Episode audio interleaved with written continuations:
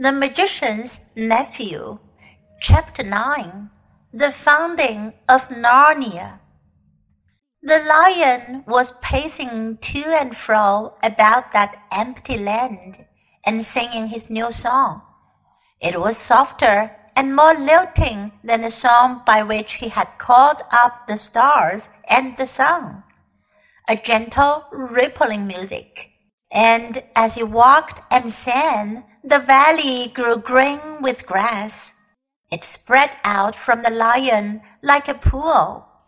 It ran up the sides of the little hills like a wave. In a few minutes, it was creeping up the lower slopes of the distant mountains, making that young world every moment softer. The light wind could now be heard ruffling the grass. Soon there were other things besides grass. The higher slopes grew dark with heather. Patches of rougher and more bristling green appeared in the valley. Diggory did not know what they were until one began coming up quite close to him. It was a little spiky thing that threw out dozens of arms and covered these arms with green and grow larger at the rate of about an inch every two seconds. There were dozens of these things all round him now. When they were nearly as tall as himself, he saw what they were. Trees! he exclaimed. The nuisance of it, as Polly said afterward, was that you weren't left in peace to watch it all. Just as Diggory said trees, he had to jump because Uncle Andrew had sidled up to him again and was just going to pick his pocket. It wouldn't have done Uncle Andrew much good if he had succeeded, for he was aiming at the right hand pocket because he still thought the green rings were homeward rings. But, of course, Diggory didn't want to lose either. Stop! Cried the witch. Stand back! No, further back. If anyone goes within ten paces of either of the children, I will knock out his brains. She was poising in her hand the iron bar that she had torn off the lamp post, ready to throw it. Somehow, no one doubted that she would be a very good shot. So, she said, you would steal back to your own world with the boy and leave me here. Uncle Andrew's temper at last got the better of his fears. Yes, ma'am, I would, he said. Most undoubtedly, I would. I should be perfectly in my rights. I have been most shamefully, most abominably treated. I have done my best to show you such civilities as were in my power. And what has been my reward? You have robbed. I must repeat the word robbed a highly respectable jeweler. You have insisted on my entertaining you to an exceedingly expensive, not to say ostentatious, lunch though I was obliged to pawn my watch and chain in order to do so. And let me tell you, ma'am, that none of our family have been in the habit of frequenting pawn shops except my cousin Edward, and he was in the yeomanry during that indigestible meal. I'm feeling the worse for it at this very moment. Your behavior and conversation attracted the unfavorable attention of everyone present. I feel I have been publicly disgraced. I shall never be able to show my face in that restaurant again. You have assaulted the police. You have stolen. Oh, stow it, governor, do stow it, said the cabby. Watching and listening's the thing at present, not talking. There was certainly plenty to watch and to listen to. The tree which Diggory had noticed was now a full grown beech, whose branches swayed gently above his head. They stood on cool green grass sprinkled with daisies and buttercups. A little way off, along the river bank, willows were growing. On the other side, tangles of flowering currant, lilac, wild rose, and rhododendron closed them in. The horse was tearing up delicious mouthfuls of new grass.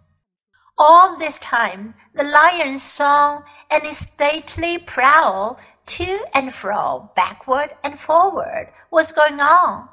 What was rather alarming was that at each turn he came a little nearer. Polly was finding the song more and more interesting because she thought she was beginning to see the connection between the music and the things that were happening. When a line of dark firs sprang up on a ridge about a hundred yards away, she felt that they were connected with a series of deep, prolonged notes which the lion had sung a second before. And when he burst into a rapid series of lighter notes, she was not surprised to see primroses suddenly appearing in every direction. Thus, with an unspeakable thrill, she felt quite certain that all the things were coming, as she said, out of the lion's head. When you listened to his song, you heard the things he was making up. When you looked round you, you saw them. This was so exciting that she had no time to be afraid. But Diggory and the cabby could not help feeling a bit nervous as each turn of the lion's walk brought him nearer. As for Uncle Andrew, his teeth were chattering, but his knees were shaking so that he could not run away. Suddenly, the witch stepped boldly out toward the lion. It was coming on, always singing, with a slow, heavy pace. It was only twelve yards away. She raised her arm and flung the iron bar straight at its head. Nobody, least of all Jadis, could have missed at that range. The bar struck the lion fair between the eyes. It glanced off and fell with a thud in the grass. The lion came on. Its walk was neither slower nor faster than before. You could not tell whether it even knew it had been hit. Though its soft pad made no noise, you could feel the earth shake beneath their weight. The witch shrieked and ran. In a few moments, she was out of sight among the trees. Uncle Andrew turned to do likewise, tripped over a root, and fell flat on his face in a little brook that ran down to join the river. The children could not move. They were not even quite sure that they wanted to. The lion paid no attention to them. Its huge red mouth was open but open in song, not in a snarl. It passed by them so close that they could have touched its mane. They were terribly afraid it would turn and look at them. Yet, in some queer way, they wished it would. But for all the notice it took of them, they might just as well have been invisible and unsmellable. When it had passed them and gone a few paces further, it turned past them again, and continued its march eastward. Uncle Andrew, coughing and spluttering, picked himself up. Now, Diggory, he said, we've got rid of that woman, and the brood of a lion is gone. Give me your hand and put on your ring at once. Keep off, said Diggory, backing away from him. Keep clear of him, Polly. Come over here beside me. Now I warn you, Uncle Andrew, don't come one step nearer. We'll just vanish. Do what you're told this minute, sir, said Uncle Andrew.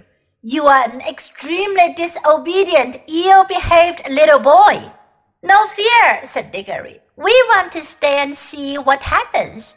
I thought you wanted to know about other worlds. Don't you like it now you are here? Like it, exclaimed Uncle Andrew. Just look at the state I'm in.